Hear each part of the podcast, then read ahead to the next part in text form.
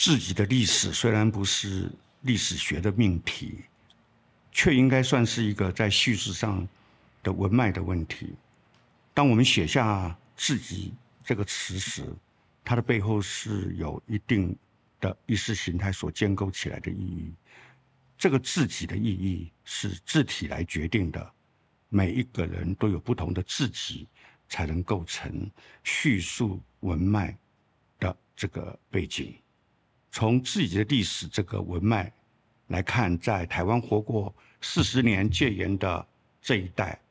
虽然是一个高喊反攻抗俄、解救大陆苦难同胞的口号的一个戒严年代，但是他们仍然有过自己的梦，不同的梦想稀释化了。同一个道德的生活规律，梦里的情境不是在根据心理学的术语给梦定下的意义。人到了中年，自己的历史才渐渐开始清楚，看到一个发展的脉络。每当我要把自己的历史以具体化的内容来做反应时，都不免再想起一个老问题：历史到底是主观的意识存在，或者是客观的事物反应？解严在台湾兴起的文化论述，常常会被套上一个大历史的形成理论来彰显这个意识形态，譬如冷战结构或者是二二八这一类的现成概念的名词。我反省自己的文章之中，也不时充满这一类形式理论的名词，在引导自己的意识形态。难怪有一位德国历史哲学家说过。历史面临的危机不是方法的问题，而是思想所造成的。有人曾批评流行语七零年代的琼瑶电影，说那是为年轻人编织一个虚假的中产阶级之梦。事实上，琼瑶电影对当时只有二十几岁的我们来说，其实是一场梦，也不是粗糙的像对光谱那样可以。确切地分出它颜色的界限。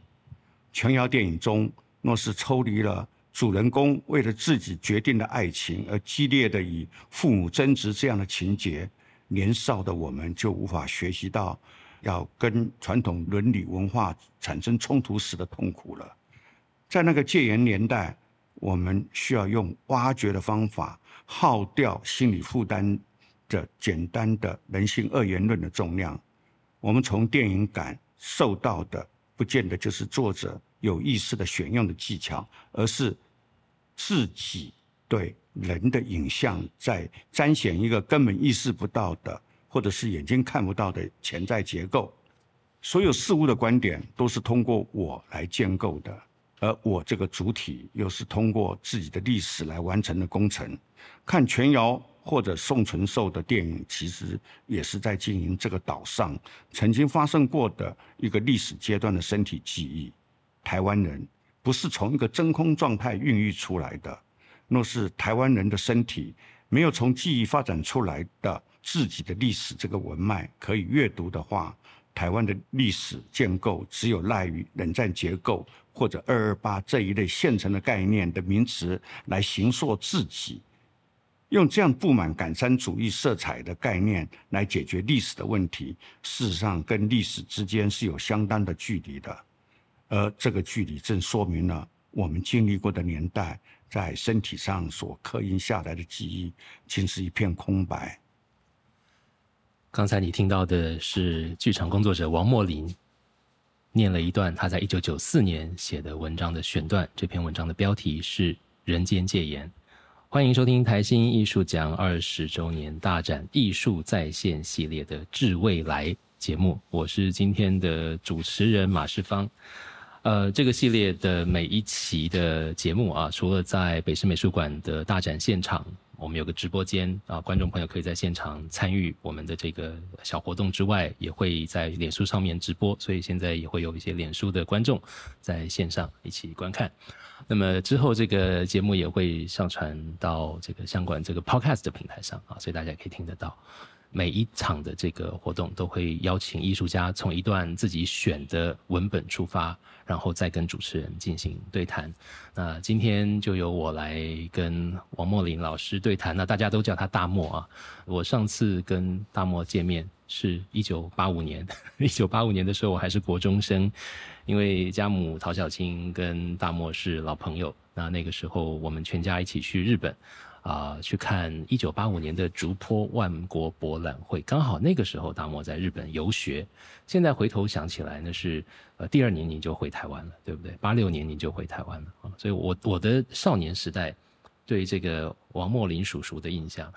就是一个就是一个愤世嫉俗的怪叔叔。他跟着我娘不断不断的在讲讲我听不懂的事情。那后来回想起来，我我母亲后来聊起来就说：哇，那个时候。文艺圈开始知道，比方说日本舞踏，比方说白虎社在台湾，呃，让大家大开眼界。很多都是因为大漠的引介啊。然后那个时候，呃，应该也是校园民歌风潮的末尾，有很多的歌手对于是不是要继续走这个路，心里不太确定。所以那时候，我母亲陶小青女士，她认识了兰陵剧坊的卓明啊、金世杰啊，也就辗转跟您认识了。那时候他们开始带带歌手的一些工作坊，还有戏剧课。然后还会把一些默剧啊，或者是剧场的元素带到演唱会里面。现在想想，真的是那个年代蛮蛮清新的文化风景。是啊，是啊，对。呃，今天开场，大漠念了一段一九九四年的时候写的文字。这篇文章原文，我大家要是有机会的话，可以找来完整的读一读，因为在后面您就开始回忆从童年呃在防空洞里面的记忆，一路聊到后来当职业军人。对于身体的规训，那种非常身体的刻画的记忆啊，啊一一路到后来的很多的事情，做了一次我觉得是非常精彩的回顾。但这个回顾其实是有时代脉络的，因为一九九四年是台湾小剧场运动，就在您宣称小剧场已死之后不是太久，您写了这个文章，然后您在文章里写人入中年，那一年您四十七岁，嗯嗯，您要不要聊聊？今天选这一段来朗读。您一定有您的理由。呃，对，其实这一段最主要我是要讲琼瑶啊，很奇怪，要讲琼瑶是讲琼瑶为什么呢？因为确实我很喜欢看琼瑶的电影。嗯，那当然琼瑶对于知识分子来讲是还蛮蛮不是一个很好的一个电影教材。可是呢，我觉得我看琼瑶的时候，我并没有掉在她的那种爱情的整个的一个故事里面。我比较看到的是人里面的一种要创造自己的生活的时候，然后他充满了一种激烈的感情，充满了一种冲动的感情，充满了一种直觉的感情。他要决定创造他的一种新的生活的时候，追求他自己的感情的时候，他跟那个时候在戒严年代里面我们符合最重的那样的一个伦理道德，我不能说那种伦理道德不好。可是我们就在承受这样一个东西的时候，我觉得他隐隐约约让我看到那个反抗性的东西是可以走出一条自己的路。当然，这条路走上去以后，他并不就是王子公主就美丽的生活就出现了，而是他开始要面对一个更成熟的对自己的感情有个更大的一个反省的，而且更成熟的一个感情。我觉得这是很重要的，嗯，这是琼瑶小说里面一直我觉得，在我看来，这样的一个生命的逻辑，对我来讲，我真的是可以体会到我自己生命的感受。嗯嗯嗯，您在这段文字的最后提到说，呃，我们其实经历过的年代，在身体刻印下的记忆，竟然是一片空白，包括戒严时代的身体，或者身体里面埋藏的压抑的记忆，也是大漠多年来念兹在兹、反复探索的主题。然后，其实，在今天开始这段对谈之前，我们稍微有聊了一下关于这个历史记忆的断裂啦，或者怎么样在压抑的年代去寻找、重新找回那个我到底在什么地方。对于台湾人来说，这是一个特别困难的问题啊。所以您刚刚从琼瑶这一题切入，我觉得是非常有意思的开场，因为那是在一个相对比较压抑的年代里面，寻找到某种在安全环境下，我们可以在里面读到一些。解放或者一些重新寻回激情的可能性，可以这么说吗？是是是是，我觉得激情是很重要的，也就情感这一部分是很重要的。像我们现在反而是比那个年代更开放、更所谓的自由，而且更所谓的民主。嗯可是事实上，我们可以看到每个人的生活里面，每个人活着的姿态，他的身体姿态，还是充满了很多的一种压力、压抑感，还是很强的。那我不能说他们活得不快乐，可是我们要讲的说，带来了一个更为开放的一个生活环境的时候，难道我们的问题就解决了吗？这正好是反映到我刚刚讲那个琼瑶小说那个女主角也好，男主角也好，争取他们的一个自主权的时候，嗯当他们得到的时候，其实有更多更多苦难在等着他们去面对。嗯嗯，哎，这个时候其实他面对的那个能力啊、生命力啊是更强了，嗯也更成熟了。嗯这就是我觉得现在我们要重新反省，生命充满的是什么东西？它不是充满的不是教条，充满的不是教义啊，不是口号，生命充满的是感情。嗯嗯嗯，感情是很重要的。那这种感情里面是有他的冲动在里面，有他的直觉在里面。我们要非常的去反身看自己的这样的一个有能量的、有热情的东西在哪里，有没有？嗯啊，所以为什么现在年轻的一代，他们很喜欢那个音乐，他很喜欢那种噪音啊，很喜欢那种乐团里面或者是重金属之类的。我不能讲说很喜欢，可是他们这个东西，他们基本上都不会排斥。嗯的原因，我想这里面有一个跟把他的在没有被撞击出来的激情这个东西有撞击出来。这个世界是如此的，呃，充满的那种各种复杂的一种情绪在里面啊。他们不怕，不怕情绪，他们不需要有一个像日本似的非常安定的、非常干净的、平凡平滑的一个一个一个世界。嗯嗯嗯哎、他们要的就是说，这个世界就各种人在他身上这样，他觉得他这个东西是让他觉得自己在面对一个真实的东西，也就是说，反映到现在，我们觉得当今来讲，我们不要说年轻人，就是我们这我们要面对一个真实的东西，也是很困难的。嗯，我们分出来什么叫真实，什么叫现实。嗯我们把现实当做真实嗯啊，真实常常是在里面，在精神世界。晚上做梦的时候，你真的是有个真实的世界，也说不定，是对不对？是类似这样子。是哎是是，这一题说的蛮重要的。我我记得我读到您悼念陈映真先生的文章里有提到，当年他对于呃那时候刚引进台湾的，比方说白虎社的那个脉络，他是略有微词的，因为那跟他所相信的社会主义、现实主义的美学路线是不一样的。但是您在文章里面提到，当时您就觉得真其实就是您刚讲的这个事情，真实跟现实是不一样的。难道那样的形式不能够表现出更真实的一些什么吗？或者唯有那样的形式才能够表现所谓的真实吗？对不对？这是一个这是一个蛮蛮重要的命题。嗯，今年呃，这个台新艺术奖的表演艺术类的大奖，就是给了呃您跟非常年轻的表演艺术工作者杨启英一起完成的这个呃《王子哈姆雷特》。然后在这个作品里面，他提到关于他们这个时代，就是呃所谓的全抛，就是不要家庭、不要婚姻、不要房子、不要车子。对对然后提到他经历的他这个时代很多身边人的普遍的忧郁症的状况、躁郁症的状况，甚至自杀的课题，还有从太阳花到现在一眨眼过了八年的时间，很多从激情到失落到无法适应的这种这种困顿。您要不要说一说，在这个作品里面你看到的这个状态？因为我自己在大学教课，我的同学们大概也是两千年前后出生的时代。我在看杨奇英说他在这个作品里面想想要去处理的这些题目的时候，我马上联想到我的学生们很多也有完全一样的状况，可能他们还更年轻一些。那嗯。像大漠，您现在呃已经是长他们两三个世代的，对。当他们的祖父辈的了啊、对。那你怎么看这些年轻人的状态，跟他们在现在台湾这个社会的嗯。那个、那个位置？嗯，这在在我个人的经历里面，我一直很重视太阳花运动，因为在太阳花运动，我姑且不谈他们面对的抗争的那个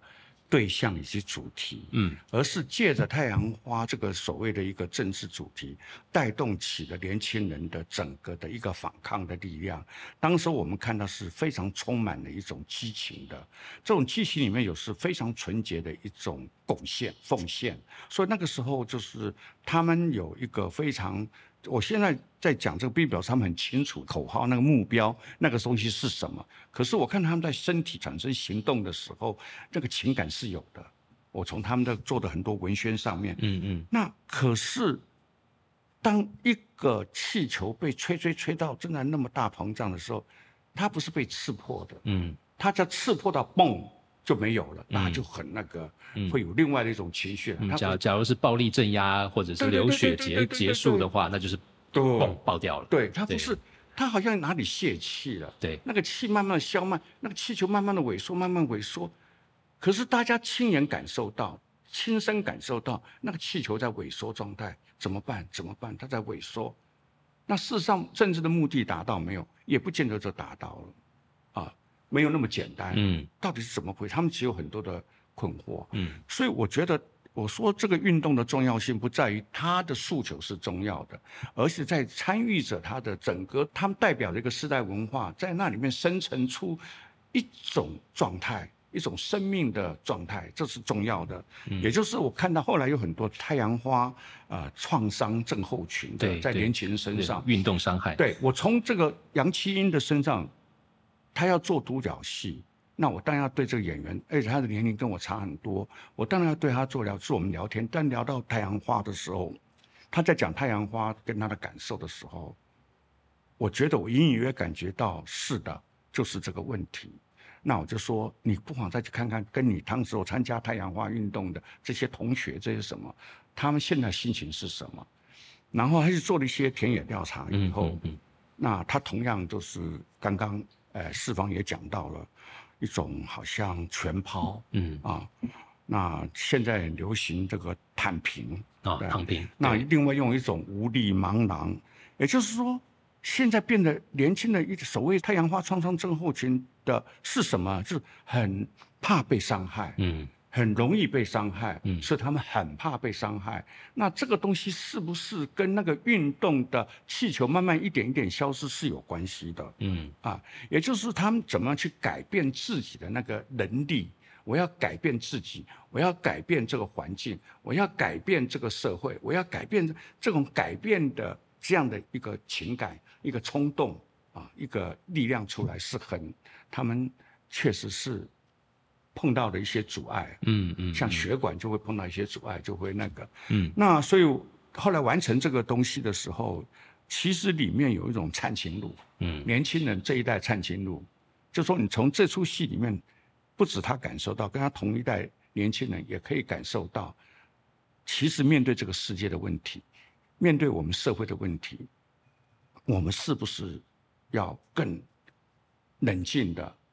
因为这个问题，假设我们只是靠反抗就能解决的话，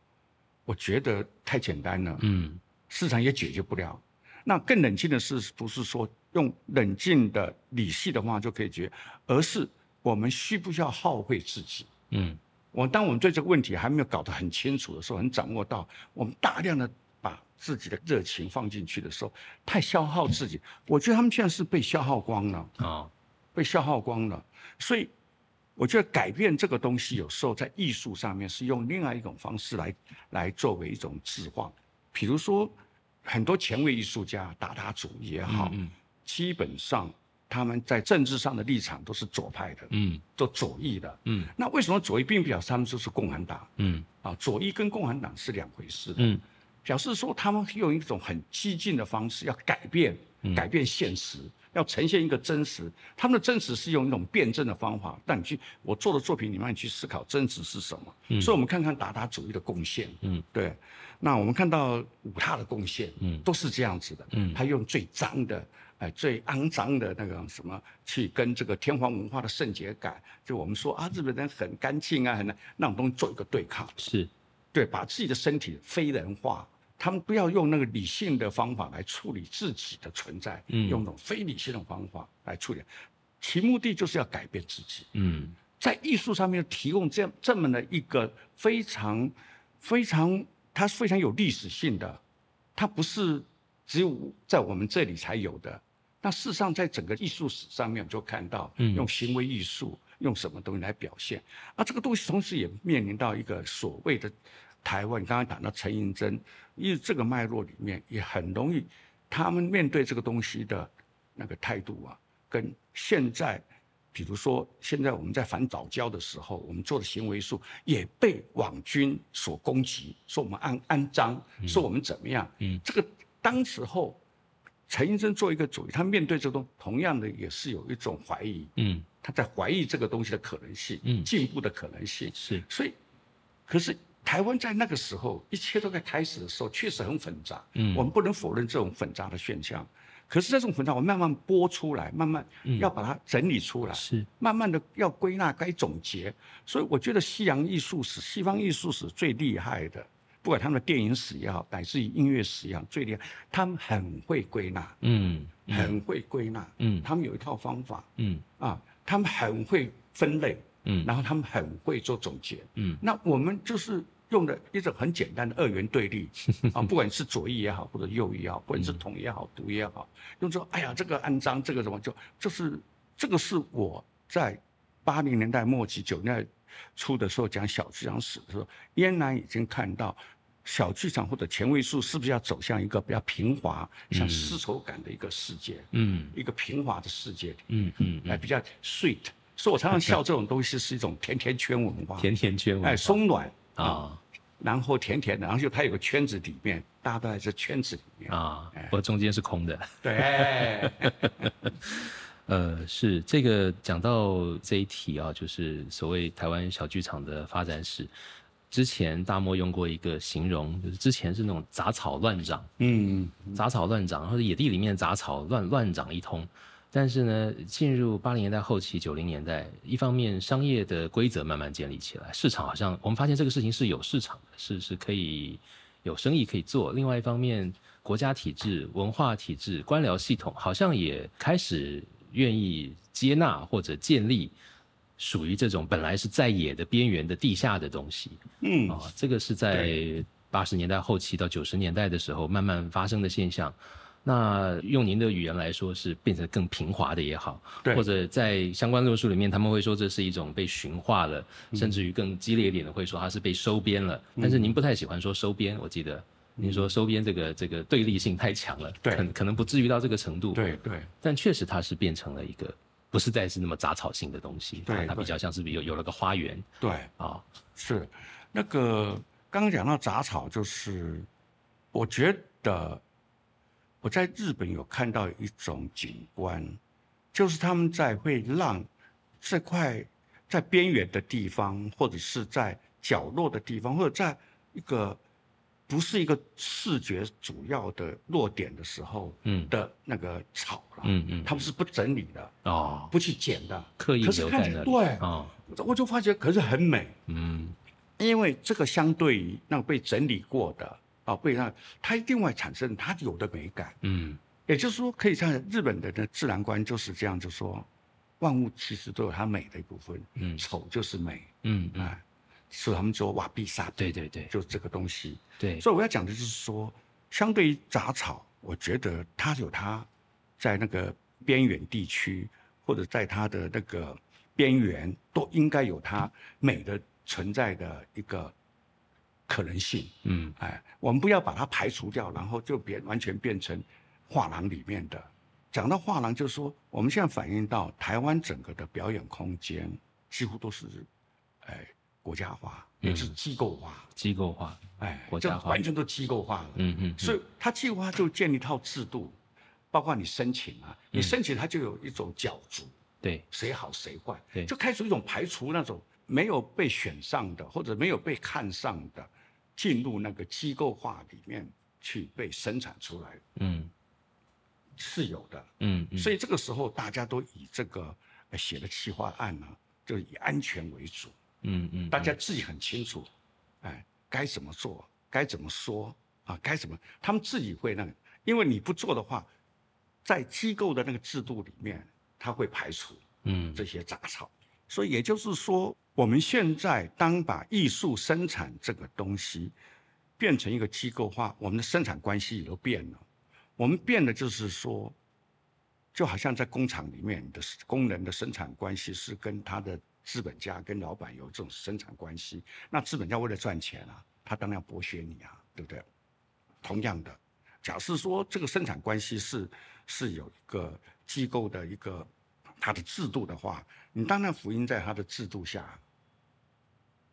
对不对？那这里面涉及到，也不是因为这样的整个机构就变得比较保守，它同样也可以让你裸体啊，嗯嗯，它也可以让你那个玩那个那个噪音啊，是啊，它也可以让你说。可是问题是，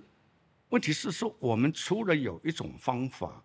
有一种方法要进入那样一个平滑的一个世界里面，做出我们的存在的时候。我们是不是还有什么方法？比方我看过玩那个音乐、玩那噪音的，嗯，他们会在天桥上面，嗯，会在那个那那大安森林公园前面那天桥上面，他们做表演，嗯他们会在地下道，是很少，现在很少人走地下道做表演。我觉得这不是充满了一种充满了一种杂草的力量，一种游击队的精神，对对啊，所以我觉得这个东西是不能够被我们哎随意的在做一种哎这目前的。一种比较之下，嗯，一种啊，哪个这个比较，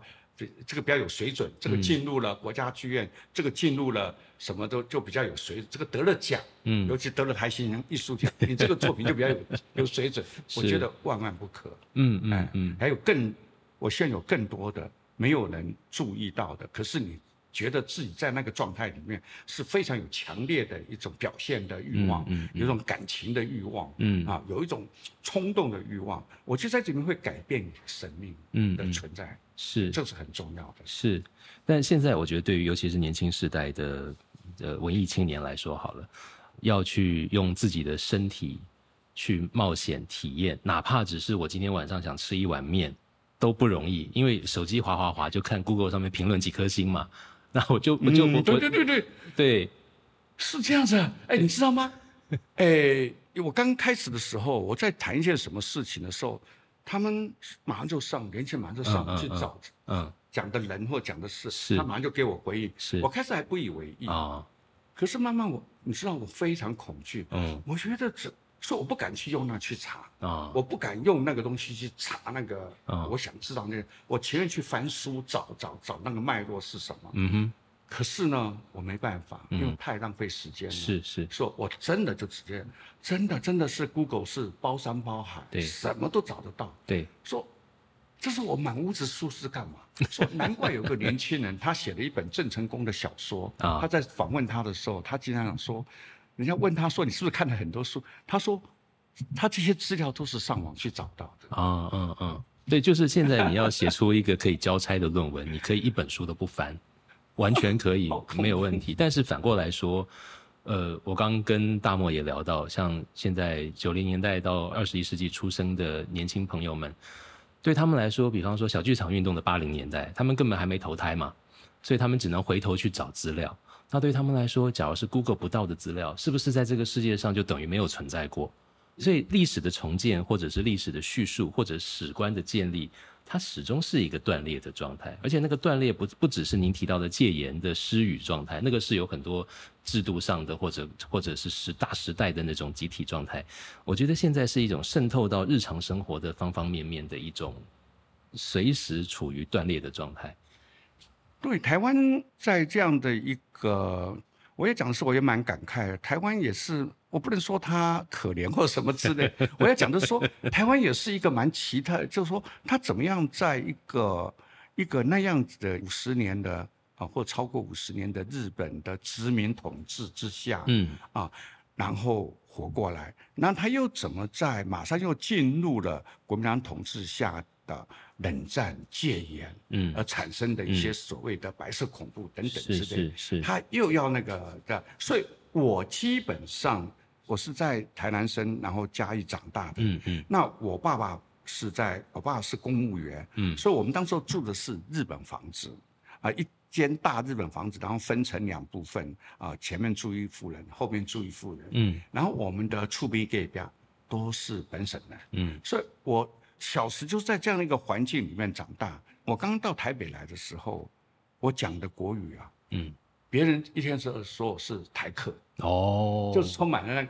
可是哦你在你在那个地方讲台语讲的更多。那外外省家庭里面不太有祭拜的东西，是不，太有祭拜的都拜拜什么。嗯嗯，那种春节表什么很多，嗯哦，什么初一十五什么东西之类，嗯然后那个他们会做很多炸的东西，哦，啊好好吃，每次都叫我过来吃。那我妈就做包子啊，肉包子，是是是是，那种里面，我不是说我想要回到那个年代，我要讲的就是说，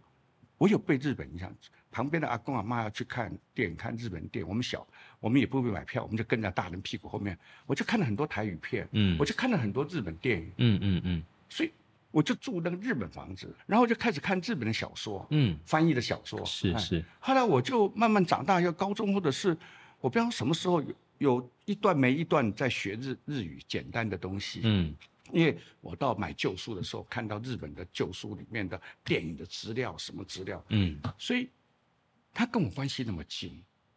跟我关系非常的近，说我没办法，就是因为什么八年抗战，因为日本殖民嗯啊，也怎么样，我就没办法说他是我的敌人。对我当然我出了那本日本的后昭和现象，是，我里面有提出他们的问题，天皇文化的问题，他们的呃阶级的问题。可是嗯我觉得没有影响到我对日本有一种之间有一种很很心灵世界的一种沟通。是，那你不能说我媚日啊，对不对？所以在这种情况之下，我觉得哇，人真的是我们怎么去面对我们的殖民，我们怎么去面对我们戒严、冷战戒严的那个白色恐怖？我想绝对不是用口号来讲的，是用是非黑白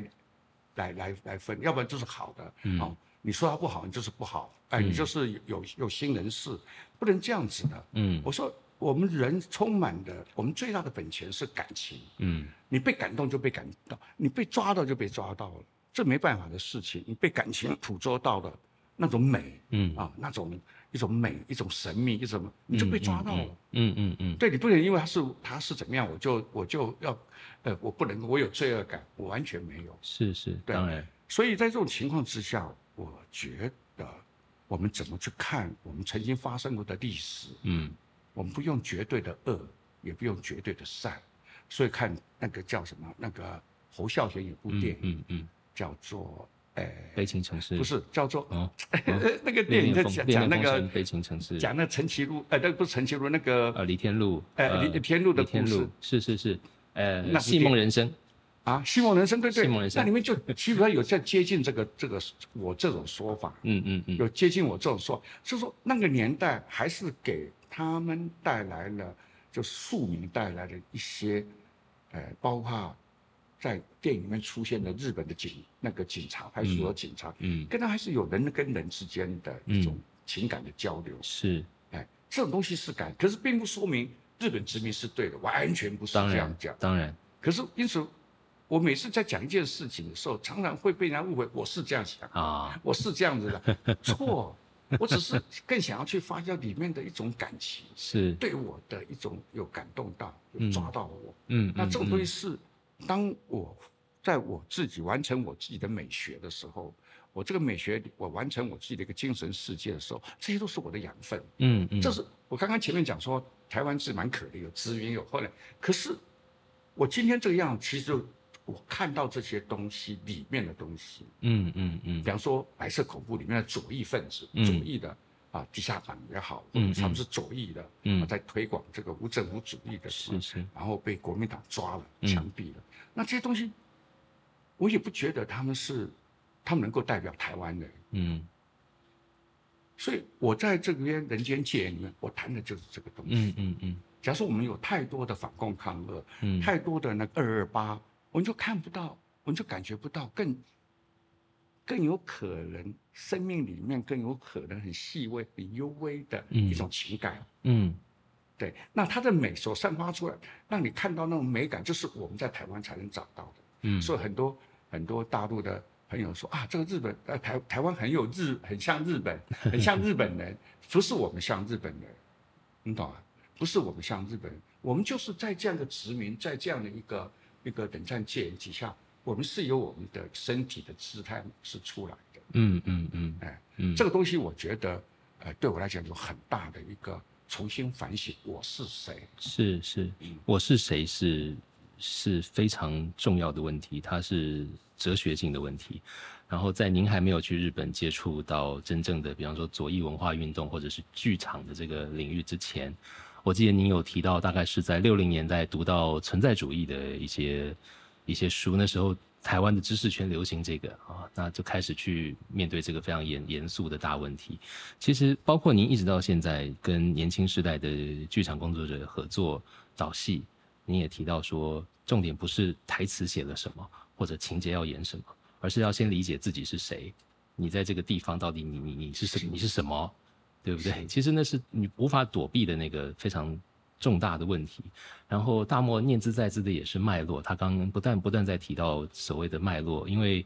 我们很容易用二分法去贴标签，这个对错善恶，然后包括我们的历史曾经发生过什么事情，假如我们连曾经发生过什么事情都说不清楚，我们怎么可能去重建身体的记忆？怎么去重建我们是谁这个问题的答案？对，我们在追求或者我们在思考这个问题，是在八零年代解严以后，嗯。这个问题其实蛮身份认同这个东西变成了一个很年轻，就是对你来讲是年轻的时嗯候，嗯嗯那现在大概都变成了一个比较是大叔辈，嗯对不对？大叔辈是。大叔辈，所以那个时候在身份上通过了很多方法。我记得那时候大家都通过台语讲台语，嗯嗯那是通过了一个穿蓝白拖，啊，那时候通过了 抽黄长寿吃槟榔、嚼槟榔，对对对，那时候通过了一些的象征的符号，嗯，来对自己的身份认同有一个确定感。包括当时前卫艺术圈大量的引用这种俗民文化的是符号，是对对对。是是，是。是，嗯嗯。那这个过程里面，我觉得非常好的时候，就是非常好，就是我们企图都要让自己生命，呃，带让自己的身份有一种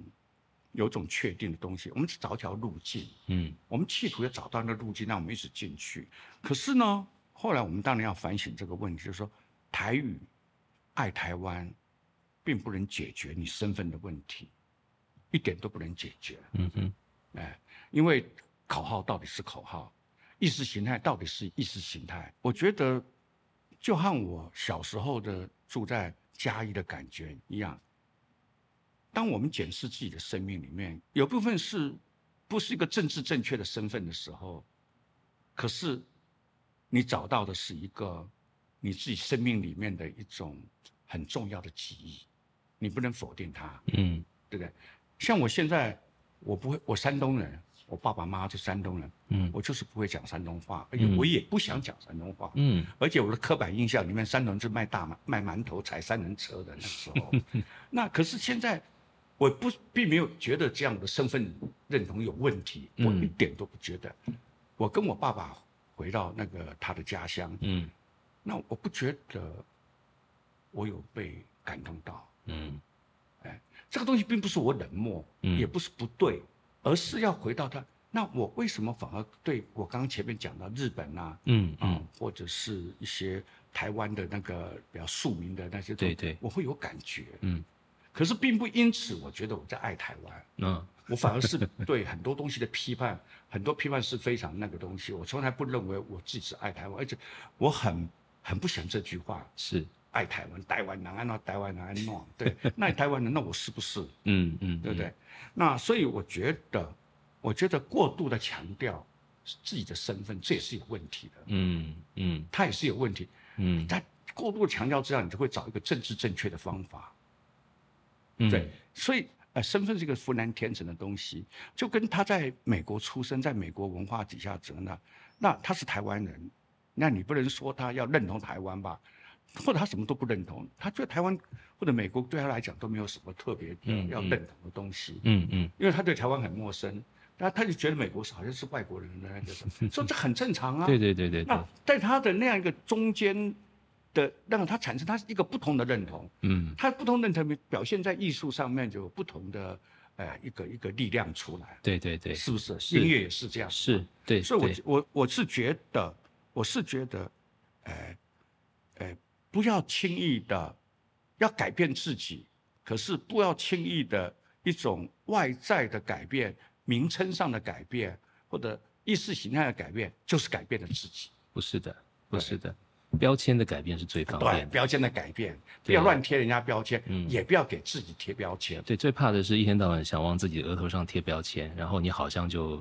胆量就大了，你就正确了。对，事实上人不是标签拼出来的，你还是要面对我是谁的这个问题。呃，大漠这些年另外一个常常会提到的一个中心意念是关于。呃，所谓幽微的精神世界，就是一种集体的、属于集体的幽微的精神世界。那是你刚刚提到激情、提到感情、提到集体记忆、提到身体里面压抑的记忆。呃，这个当然也跟您在日本游学的经验，或者整个遇到这个文化冲击、重新思考，包括把眼眼光放到可能是某种亚洲的集体体验，都有一些关系。我们今天。反复在讲，就台湾因为特殊的历史情境，造成我们对于，呃，集体记忆始终处于一种断裂状态。就是我们对于我们从哪里来，我们是谁，始终甚至还缺乏共识嘛。那个不管是身体的共识，或者是或者是精神性的共识，或者是语言上的共识、史观的共识，都还在努力建立的过程中。但之前跟您聊的时候，您提到你在日本的时候，发现一件事情，就是他们的社会在。明治维新以来的一百五十年，他们也经历了好几轮的翻转、断裂、归零、重新思考。但在这个过程里面，艺术家扮演的角色是领先整个社会去思考这个问题，对不对？啊，非常重要。嗯嗯，对，我想也不只是日本的那个战后的学生运动啊，就六零年代，嗯，很重要的一个学生运动。不只是日本，美国也一样。是它的那个时候，它产生出来的，呃，从学术运动产生出来嬉皮，嗯，对不对？嬉皮又产生了摇滚，嗯啊，很多，嗯。那我们有看看那个法国五月革命，嗯啊，五月革命一样的，就说包含了韩国都是，韩国他们七零年代的民众运动里面，呃，学生参与的民众运动里面，到现在我们看了很多。很棒的导演是很棒，都是那个运动里面出来。是，那那所以我觉得，我们太阳花本来是可以这样出来，可是它最后那种像气球一样呜呜消，它反而产生了一个创伤症候群。嗯嗯嗯。那这个东西连创伤症候群都没有人去注意，而自己也就跟。女孩子被性侵以后，性骚扰以后，她都不敢讲话，她觉得是不是自己的错哦？怎么样？怎么样？有啊？因为我身边就有这种女性，是是，她被性性骚扰的，她都不敢讲啊。那的情况一样，我被受伤了，我被你们受伤到了，嗯，可是我都不讲，嗯嗯，会觉得自己没有权利讲话，嗯，会觉得自己没有什么权利，或者没有一个讲话的位置，什么东西之类的，嗯嗯。所以我觉得在。我做的《王子哈姆雷特》里面，其实我就是要让年轻人讲话。嗯，所以我说剧本来写，你是是是。刚刚说的全包四代，就是他们的，就他们不是我给他们造的。嗯嗯嗯，他们自己把自己定位在这样的一个东西上。是是，啊，所以我觉得呃，一个世代或者是一个新的世代，他常常通过是一场学生运动，或通常一个社会改革运动而产生出来的一个新的文化出来。包含村上春树，对他的小说里面这一部分六零年代的影响是不能少的。嗯嗯嗯。的，我们不太了解六零年代的背景，我们就不太了解他的小说的那样的一个日本的现实，日本的状况的背后。嗯嗯嗯。哎，怎么促成了这样的一个景象出？嗯嗯出来。那在美国也是一样，所以我觉得就是说，讲来讲去，真正的社会改革。真正的社会的改造不是通过政治。嗯，我现在百分之两百确定说，假设这样的话，我们台湾从解严到现在多少年了？嗯，或者我们台湾从更早的时候实行的选举是多少年了？嗯嗯嗯。可是为什么仍然我们今天看到的选举是那么的混乱？嗯，所以我觉得就是说，哎，反而是让自己在一个幽微的一个情境里面是比较重要。幽微是一种暧昧。它是一种说不出来，可以感觉得到，它是一种 eros 的感觉，哎，我觉得幽微是一种美的，可是我们不要那么大啦啦，把所有的事情都讲得清清楚楚的，啊，像现在年轻人很喜欢，就是把自己的那个内裤都脱了，啊，讲什么都要把自己的内裤脱了，然后我就我就是这样子啊。那我觉得这里面我不讲含蓄，我要讲的就是说，当你觉得最美的时候是什么？我说的美，是精神世界的美，是心灵的美，是一种情感的美。那不然的话，你为什么要去抽大麻？嗯，我是抽大麻的。嗯，我就为什么要抽大麻？就买抽大麻了以后，你整个感觉、整个情境松软的。哦，你觉得你爱这个世界？嗯，你爱你所盼。旁边一只枯萎的花，你都会觉得好美。说我是支持抽大麻的。嗯嗯嗯，那让我们感觉更。可是现在不是，现在我这样讲，并不是我说大麻是好东西，而是说这还是要看人。还是要看那，也就是说，我们的文化很浅的话，啊，你吸大麻也好，你就吸戒烟也好，吸都没有用的，那些东西都不是的。说每样万物，所有东西它都充满了 eros，嗯，都充满一种一种爱在里面，嗯，就一种情感在里面。我们应该多多的去去感觉，需要多一点爱，嗯，多一点爱去爱这个我们身边所有看到的东西，一朵花也好啊。而不是说只有生日的时候才买了一什么九十九朵玫瑰送去，哦，不是，不是什么的时候才送一朵。我们现在花变成了一种消费的东西，剥削被情感剥削的东西了。嗯嗯嗯，你没办法从一朵花里面、一根草里面看到那种美。就跟我讲日本人让那个杂草蔓延，可他那个杂草是美的。嗯嗯嗯，这个东西，嗯，所以这里面一定要，就年轻人他比较欠缺的是，假如他觉得自己有一点好像容易被受伤什么，我觉得问题是爱。嗯，他不懂得爱，也不晓得怎么去爱。嗯，爱的能力完全被萎缩。嗯，甚最重要就是要性的能力。嗯，性的能力永远不能解决问题。嗯，性的能力到最后只有，只有到就沉沦。嗯，真的只有沉沦，你才上网的约炮，回来以后你马上又再上网再约下一个炮，你一个晚上可以约好多炮的。嗯嗯，也不只是男的这样，女的也可能是这样。嗯嗯。我觉得这个都解决不了问题，嗯，永远还是爱。可是爱绝对不是玫瑰花，绝对不是咖啡馆、餐厅吃牛排，绝对不是这些东西。嗯，爱你没有能力去爱，你看到的一个美的东西，嗯，你去想跟它发生一种连接，嗯嗯嗯，对，嗯，这是很重要。要观察，还有就是我们怎么跟自然界之间有一种。有一种爱恋的关系，不是去拍照而已。当然，当然，当然，对，呃，世界观的建立，对于美的事物的体悟，嗯，还有感情的能力，呃，刚刚提到非常重要的事情是，现在这个时代，感官上的满足跟过剩取得的代价是史无前例的低廉。你可以彻夜的打 game，你可以在网上约炮，你可以。用很便宜的价钱吃到各种满足你的热量或者是口感需求的东西，但是在这里面，就像刚刚大漠说的，他没有办法解决感情的这个问题，甚至于还来不及去建立问题意识，他可能更不知道自己有这个问题需要去被解决，他甚至可能以为感官的满足就等于感情的满足，这个可能才是比较大的挑战吧，我想。包括我们这次在看一些展品的时候，大漠就会想到，哇，机器介入艺术这个事情，当然不是现在才有的，但是在现在这个时代，我们要如何穿透机器的载质，去找到我在这里面是什么，好像变成了更艰难的课题，因为机器越来越厉害，机器越来越聪明。而且 AI 已经可以帮我们画出看起来好像很有深度的东西，甚至会帮我们写出看起来好像很有意义的文章。这个好可怕哦！所以刚刚跟你有聊到这个事情，对，就是对那个，我想最近我看的。前阵子我看两部电影，非常感动。一部就是日本电影《在车上》啊，是是。还有一部电影就是韩国电影《分手的决心》。是是是。那这两部电影都很奇怪的是，《分手的决心》里面，他男女主角没有亲吻过，手没有握过，嗯嗯，甚至更不要讲上床过，嗯嗯嗯。可是他们之间的那种，现在那个爱啊，产生的那种对方跟对方产生的爱意啊。哦，让你让你心里面好纠葛，让我看的时候心里面好替他在纠葛。嗯，还在车上呢，他完全也没对象爱，他一个失败的婚姻，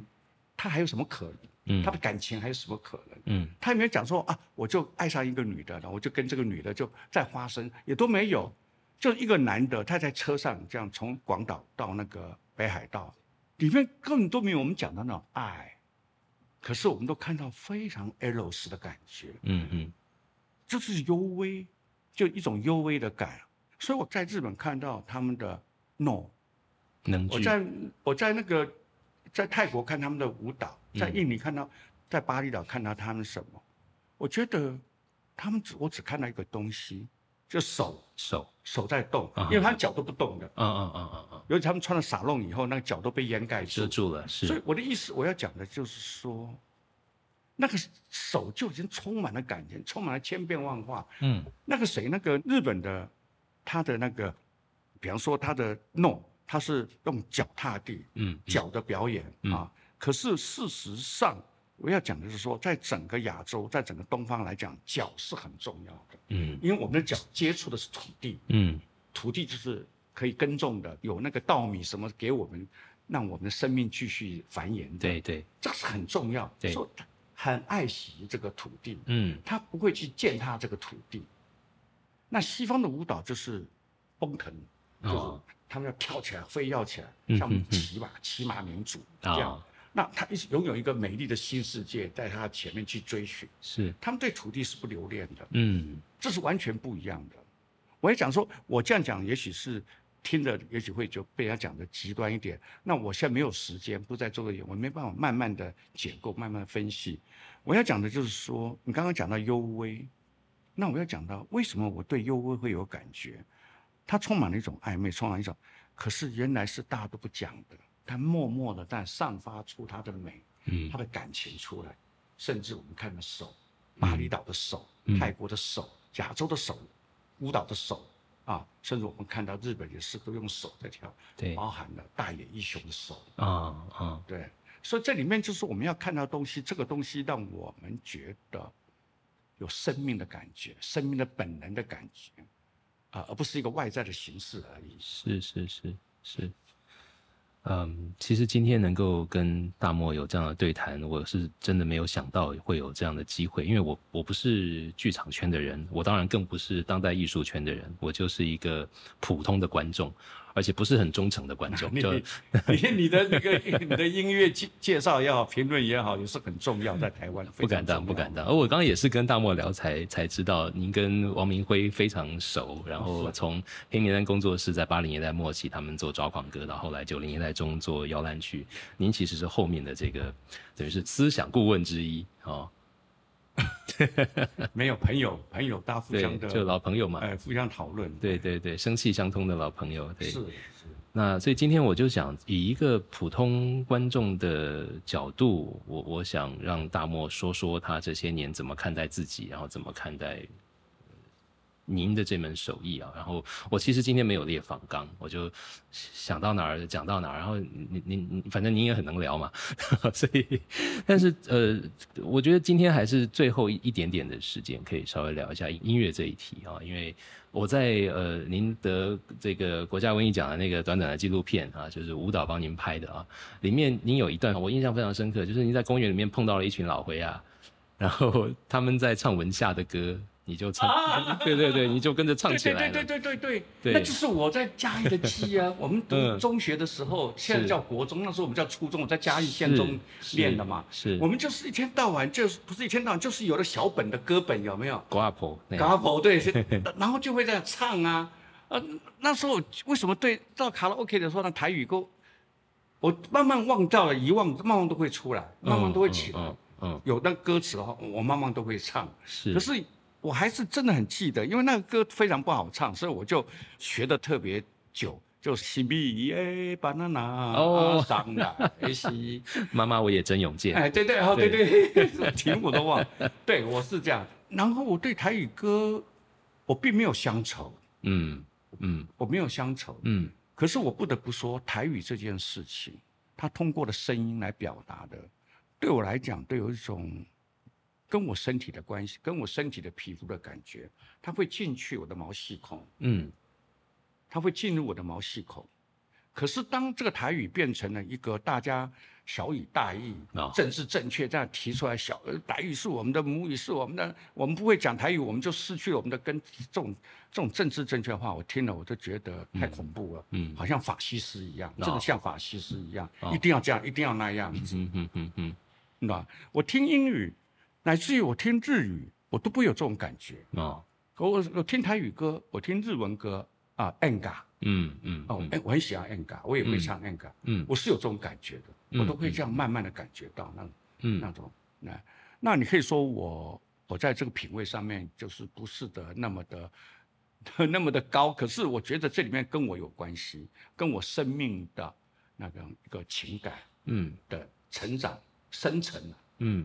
其实是有关系，情感生成一个阶段一个阶段是有关系，这我是没办法忘掉。当然，当然，就童年到少年时代，呃，有意无意、主动被动听到的音乐、看过的戏、看过的电影，或者去过的地方、交过的朋友，大概都会变成影响一辈子的非常深的那个烙印在记忆深处，对呀，构成自己的那一部分啊。这就是幽微，幽微的。我们常有很多的幽微，我们是没有感受到的，嗯，我们就会把它。表现出来就用了小以大义的东西讲说啊，我小时候怎么样，这样台语怎么样，我小时候怎样？我觉得那个东西，我觉得太感情过度的话，那就变得那变得就是有点，这有点就变得没有感情了，那感情的浓度就慢慢淡。是是是，有时候不需要那么用力的说，有时候说的越用力，表示越心虚也不一定。对呀，就是啊，所以说那为什么台语歌？对我来讲会，因为他有个没有跟你讲这些东西，嗯嗯，可他里面的情感，什么喝酒啊，那个什么的，嗯，然后很多，我会觉得对，这就是台湾的男人就是这个样子的，嗯嗯嗯，对，台湾的女人就是这样，就是你会讲，你不会去想说，美国男人是这样，美国女生。不就是吗？嗯嗯嗯，这不就是他的一个在地性，他的一个文化在地文化性吗？你不必再去把台语歌变成国歌嘛？不用不用不用，真的不用。但但我每我每次在听这个呃五零年代末，比方说洪一峰、文夏、吴敬怀、吴敬怀的那些老录音，我就想哇，古今秘密，那那一辈的台湾男人，应该就是从这些歌里面学会怎么做一个男人的。对对对对对对对对对，哎，这这个这个倒是蛮好的，真的。对对对，尤其是那古籍秘密哦，真的是男人的那种，作为一个男人的心 心那种心酸、压抑、气魄、逞强，所有的这种感情，对对，那就是您说的优美吧？对。哎呦，我们时间居然一转眼就到了。哎，最后再问大漠一一题啊，因为他几年前您曾经说过，你不要再在台湾做戏了。后来是什么让你改变了主意？哦，当我不要在台湾做戏，其实我碰到是机构化的问题。嗯，机构化的问题就是，其实我到现在再回头做戏的时候，我这种年纪有七十五岁。嗯，大概全台湾只有我还在小剧场，是还在观众只有 六十个、八十个的观众。古岭街小剧场做戏，古岭街小剧场。对，那我要怎么讲呢？那个时候我非常挫败，嗯，我非常的挫败，我的挫败有很多外围的一些影响造成，就是说我不被，我不说不被接受，我已经有很好的被接受的那个情况，被接受，样我可以跟他们提说我想做什么做什么，然后慢慢变成期望，慢慢变成那个是是，可是我也讲的是说，也许是我自己没办法接受。我自己没办法接受，那没办法接受是什么？我讲不出来。就是说，胆子不够大，你必须要在一个框里面完成你的东西，而那个在你的框里面，你要表现出，仍然要表现出你的美学出来，表现出哎你的一种前卫精神出来。那这个时候，其实，其实我觉得它不是困难，对我来讲也不是困难，可对我来讲是一种。有种 gay 仙呐，对我那个我的我是可以修饰的很好的，可是我就觉得是为了一个很完整的舞台，很完整的一个观赏啊，而去做了很多的，我没有我不是委屈，我做了很多的添加哦，做了很多呢，不像我在那个小剧场的时候，我觉得很重要是我跟演员的关系完全是。接近的关系，我们几乎有一年的时间，会在磨戏，在排戏。是是那，很少人要花一年的时间的，可是我一年不是每个礼拜都在排，嗯而是我前面一个月花一天的时间、两天的时间，我们可以来排一次。是这种排也不见得就是要排戏，嗯剧本都没出来都没关系，哦我们可以面对嗯嗯来聊天嗯，。所以这个时候他们也了解了我，我也了解了演员，是，演员也了解了。到最后一个程度说他他们放心了，嗯他们放心交给我，把他们学过的技艺暂时搁在旁边嗯啊，然后他们交给我，他们交他们在我面前是一个比较是一个状态，一个不是以前演戏的那个状态，嗯他熟悉的状态，嗯一个比较不熟悉的状态，对他来讲有种挑战。嗯嗯哎，我觉得这对我来讲是一种考验。你交给了我，我当然要要把你呵护的很好啊，是，对不对？我不能伤害你，所以这个过程里面不断的有更多的时间，我们是需要沟通的，嗯需要互相了解的。可这个东西你要去做，那个时候我觉得有时候会有一一阵的那种对自己觉得非常的不喜欢啊。当然，这个过程是我可以慢慢再从从这个中型剧院再再到大剧院，嗯可是我觉得这个这个东西是对我来讲是逼着我一定要走上这条路。嗯可是我可以不要走，嗯，哎，这时候说我说不做戏，而且那时候就机构很多的要求，好很多的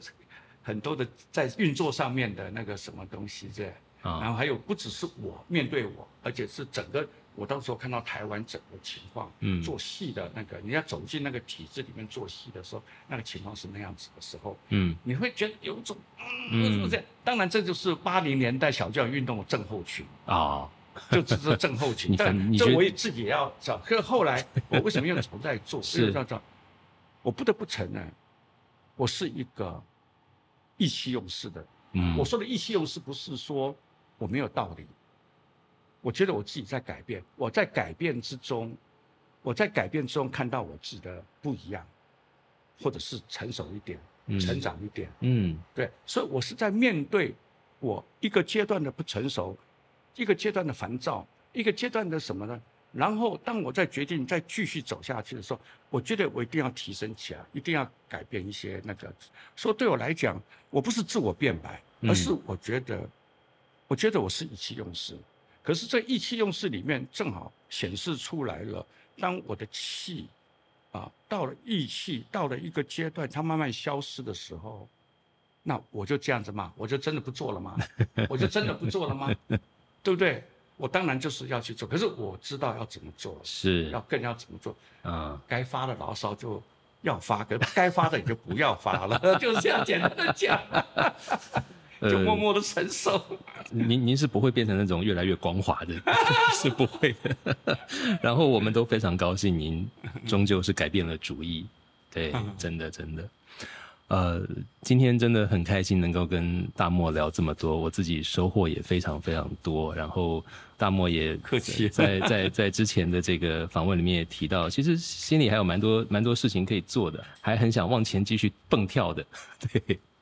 所以呃，我自己是很期待的哦，要代表很多曾经从您这边直接间接得到养分的朋友，跟您说一声谢谢。你来看我的戏，我的一月二号在孤里街小剧场有个新戏要发表，嗯母亲，嗯你来看，那就是不同一个阶段的思考，嗯嗯哎，嗯，对生命的思考，好哎好不好？好谢谢邀请。到时候邀请你来好，我们到时候孤岭街小剧场见。哦，太好了，嗯谢谢。